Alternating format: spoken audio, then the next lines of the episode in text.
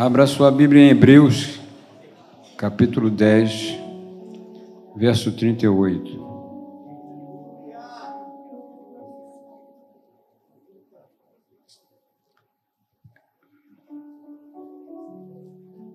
Hebreus, capítulo 10, verso 38.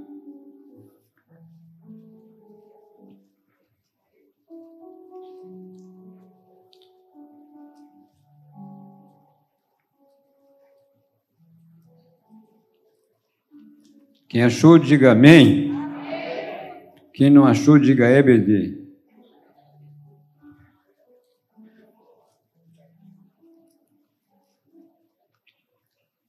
Todavia, o meu justo viverá pela fé.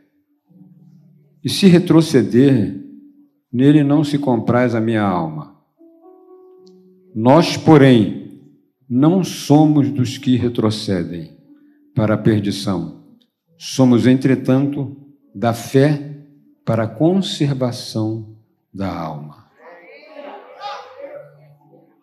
Senhor, obrigado pela tua palavra, Pai. Tu falaste tanto no meu coração a respeito dessa palavra. Agora ajuda-nos, ó Deus amado, a transmitir para a tua igreja aquilo que nós precisamos estar atento nestes dias que a, possamos sair daqui hoje com a nossa fé fortalecida em nome de Jesus, para a glória do teu nome. Amém. Poder sentar, queridos. Fé, a força vital do cristão. Fé é a força vital do cristão.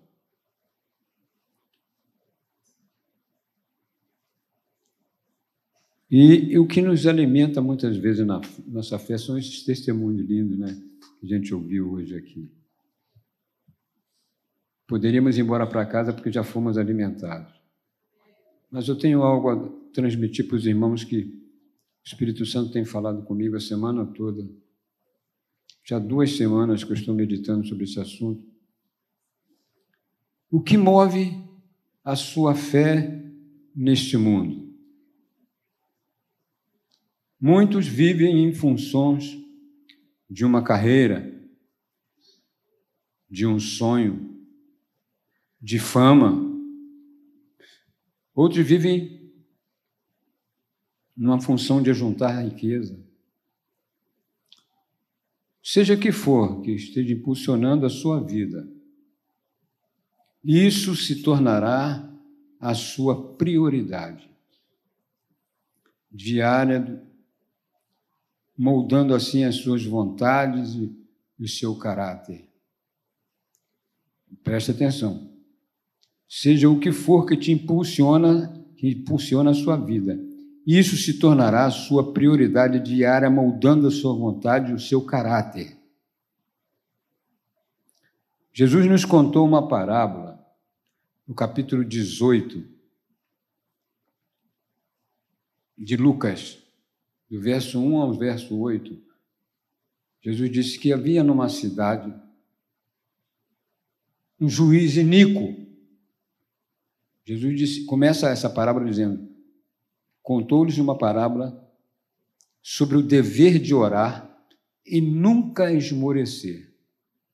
Havia numa cidade um juiz iníquo e havia também naquela cidade uma viúva e a viúva insistia com ele, dizendo: Julga minha causa, julga minha causa. E esse juiz disse o seguinte: Bem que eu não temo a Deus e não respeito a homem nenhum, mas para que essa mulher não venha me molestar, eu julgarei a sua causa. Então, Jesus elogiou a atitude desse juiz iníquo e disse o seguinte: Porventura, não fará Deus justiça aos seus escolhidos, que a Ele clamam dia e noite, embora pareça demorado em defendê-los? Será que aquele que deu o filho dele para morrer na cruz por você não está ouvindo a sua oração? Não está ouvindo o seu clamor, ele não sabe do que você está passando, ele não sabe do que você está sofrendo, ele conhece todas as coisas, cada minuto da sua vida.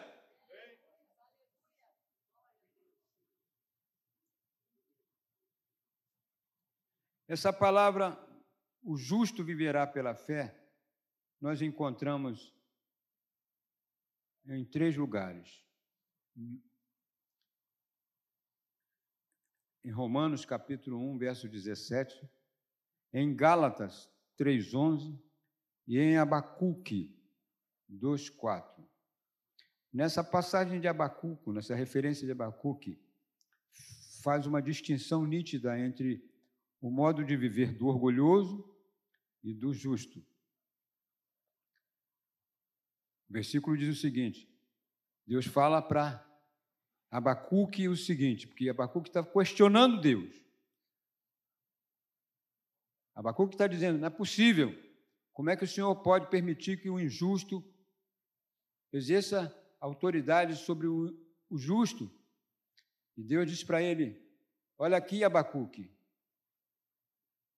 vai, escreve com letras garrafais, bem grande, bota no outdoor. Estou aqui fazendo a minha tradução atualizada. Bota no outdoor, assim, olha. Eis o perverso. A sua alma não é reta nele mas aquele que for justo viverá pela sua fé. Irmãos, passamos dias difíceis, passamos dias de dificuldade. Fazem dois anos que eu perdi minha esposa, de lá para cá, eu perdi metade da minha vida. Porque minha esposa era a metade da minha vida. Todos, muitos ficam às vezes preocupados, mas a minha fé eu não largo nunca, porque eu tenho meu Senhor Jesus comigo. Porque Ele é minha paz, Ele é a minha esperança, Ele é o meu socorro. E nós precisamos ter cuidado, porque um dos sinais dos últimos tempos é que a fé esfriaria.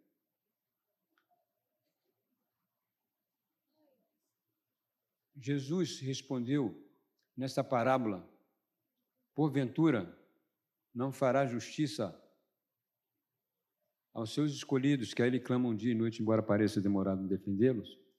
Ele disse: Digo-vos que depressa fará justiça, mas quando vier o filho do homem, porventura encontrará fé na terra? Jesus está dizendo, está, Jesus está insinuando que nos últimos dias seria escassa a fé.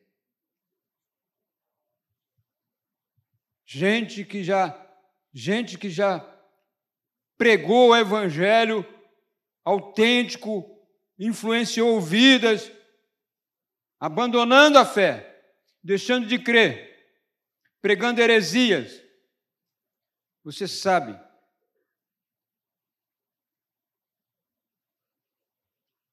o que pode roubar a nossa fé? Nós precisamos estar atentos aos alertas bíblicos. 1 Timóteo capítulo 4, versículo 1, diz o seguinte: Nos últimos dias Alguns apostatarão da fé, abandonarão a fé, por obedecerem a espíritos enganadores e a ensinos de demônios.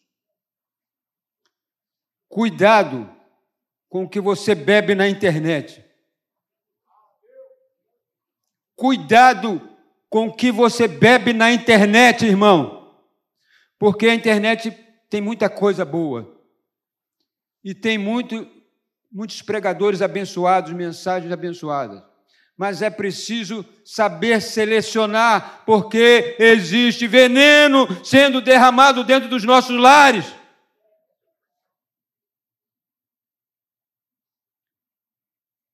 Paulo está dizendo: nos últimos dias, alguns apostatarão da fé por obedecerem a espíritos enganadores. Estão falando usando a palavra de Deus, mas são espíritos enganadores, são espíritos de demônios. Jesus disse assim, em João 7,37: Se alguém tem sede, venha a mim e beba. Se alguém tem sede, tem sede de Deus, venha a mim e beba. Quem crê em mim, como diz as Escrituras, do seu interior fluirão rios de águas vivas. Se alguém tem sede, venha, viu, viu vocês adolescentes, tem sede de vida, tem sede de paz, tem sede de alegria, tem sede de casar. Olha aqui, ó, o manual. O manual está aqui. E Jesus disse o seguinte: ele disse isso, o apóstolo João escreveu. Jesus disse isso, do Espírito Santo, que haviam de receber os que nele crescem. Evangelho de João, capítulo 7, verso 37. Então, nós precisamos ter cuidado para não deixarmos nossa fé esmorecer. Vamos pedir discernimento ao Senhor para ouvir somente, para beber somente água limpa. Se alguém tem sede, venha a mim e beba. Amém? Nós precisamos entender que o evangelho ele não traz só não traz só alegrias, traz responsabilidades traz compromisso. Traz compromisso. Jesus disse: entrai pela porta. Entrai pela porta? Entrai pela porta? Larga é a porta, espaçoso o caminho que conduz à perdição, são muitos os que entram por ela. Agora, só deixa eu falar para você uma coisa. Você está aqui, você já entrou nessa porta. Você está aqui, tem andado com o Senhor Jesus, tem orado ao Senhor Jesus, tem falado com Ele, você já está no caminho. Eu venho aqui para dizer para você: não desista do caminho. É apertado, mas o Senhor está na frente te conduzindo. O Senhor está te conduzindo. Eu sempre estou falando lá na igreja. A porta é estreita. Jesus é a porta. Ele disse: Eu sou a porta. Quem entrar por mim será salvo. Entrará e sairá e achará pastagem. Ele é a porta. Jesus é a porta, não é o pregador que é a porta. Jesus é a porta, não é a instituição que é a porta. Jesus é a porta, não é aquele pregador famoso. E eu, deixa eu falar para você uma coisa. É bom às vezes vir gente abençoada aqui, mas respeite o pastor que está cuidando de vocês, porque o pastor que está cuidando de vocês, ele está sofrendo em oração, de joelho, em estudo da palavra de Deus e você, ele, ele, ele está te dando maná. É ele que está te dando maná. O que é maná? O maná é o que sustentava aquele povo no deserto. O que sustentava o povo no deserto foi o maná.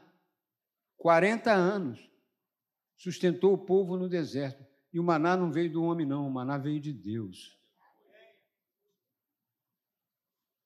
Jesus disse: aos fariseus, os judeus da época: o verdadeiro pão do céu, quem vos dá é o Senhor. Eu sou o pão da vida.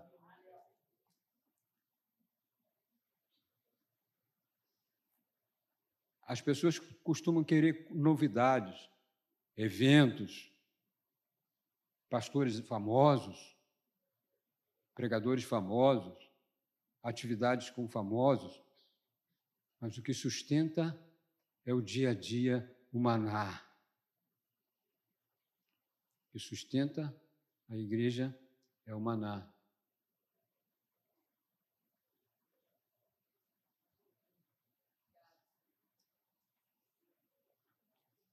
Então, uma coisa que tem feito muita gente se afastar do Evangelho é falta de se alimentar da palavra de Deus. A palavra de Deus, Jesus disse em Mateus 4,4: Não só de pão viverá o homem, mas de toda a palavra que procede da boca de Deus. Disto viverá o homem.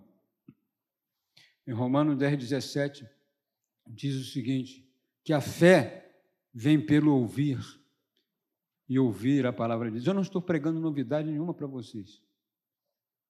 Tudo que eu estou falando aqui é bíblico. Só que, eu, só que é o seguinte: a gente quer novidade, mas isso é que é o maná. Maná é repetitivo. O povo no deserto se enjoou do maná e disse assim: estamos fartos desse pão do céu, desse vil pão. Chamou de vil pão pão que Deus estava dando para alimentar. Queremos carne. Deus deu carne, mas vê se satisfez. Só o que sustentou aquele povo do deserto foi maná. E quando eles saíram do deserto, maná parou de cair, porque agora eles podiam trabalhar para conseguir.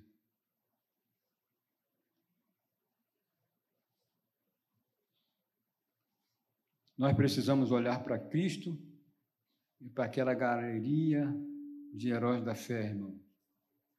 Em, Roman, em Hebreus capítulo 12, Hebreus capítulo 12, verso 1 a 3 diz o seguinte: Portanto, também nós, visto que temos a rodear-nos tão grande nuvem de testemunhas, desembaraçando-nos de todo o peso do pecado que tenazmente nos assedia, corramos com perseverança a carreira que nos está proposta. O pecado que tenazmente nos assedia. Nós somos assediados pelo pecado. Lázaro diz, mas todo dia o pecado. Lázaro não, Tales. Tales diz, mas todo dia o pecado vem, me chama, todo dia as propostas vêm me chama. Todo dia vem as tentações, me chama. Todo dia o pecado vem, mas eu, mas eu escolho Deus. Eu escolho ser amigo de Deus. Eu escolho Cristo todo dia. Já morri para minha vida, agora vivo a vida de Deus. Meus irmãos, o pecado nos assedia. E aqui o autor de Hebreus está dizendo: desembaracemos-nos, desembaraçando-nos de todo o peso e do pecado que tenazmente nos assedia. Corramos com perseverança a carreira que nos está proposta. Há uma carreira, há uma carreira, há uma caminhada. Carreira da fé, carreira da vida, da vida eterna carreira do amor de Deus. Olhando, como, como é que eu faço isso?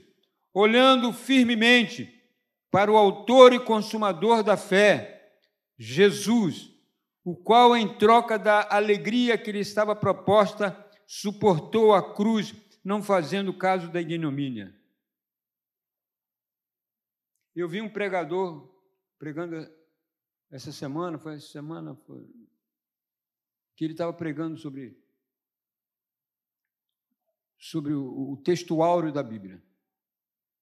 Porque Deus, tem coisa boa na Bíblia, na internet.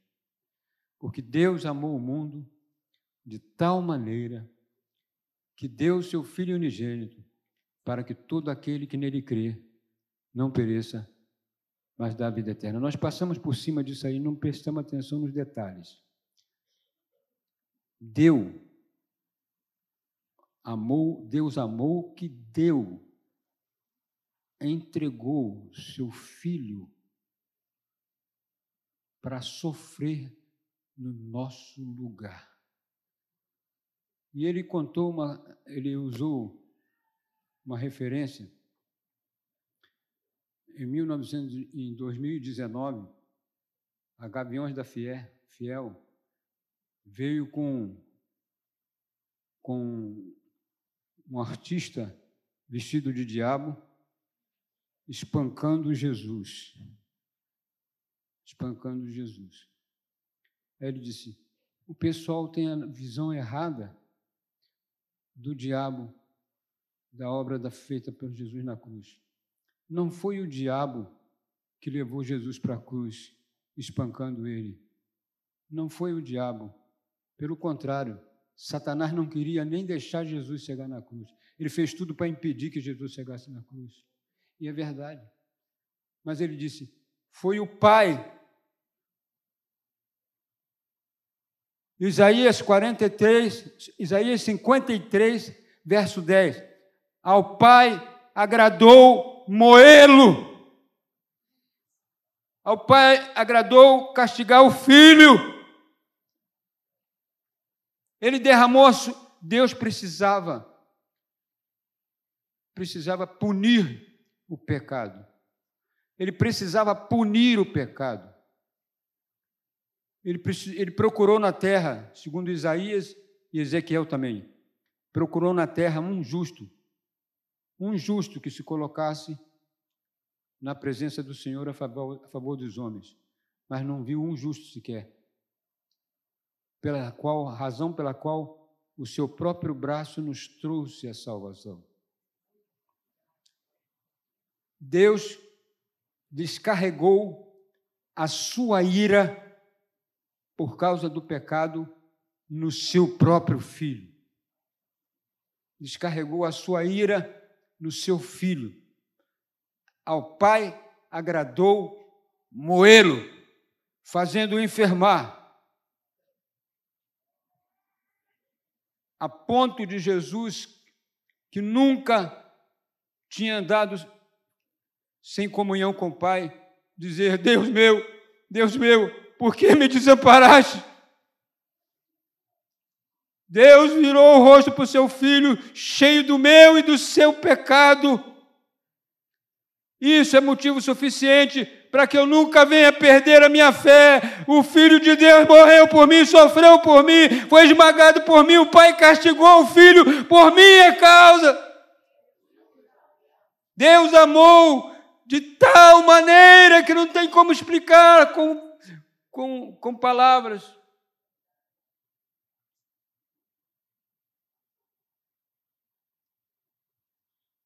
Considerai, pois, atentamente aquele que suportou tamanha oposição dos pecadores contra si mesmo, para que não vos fatigueis desmaiando em vossas almas. Viver pela fé pode exigir que renunciamos os outros modos de vida.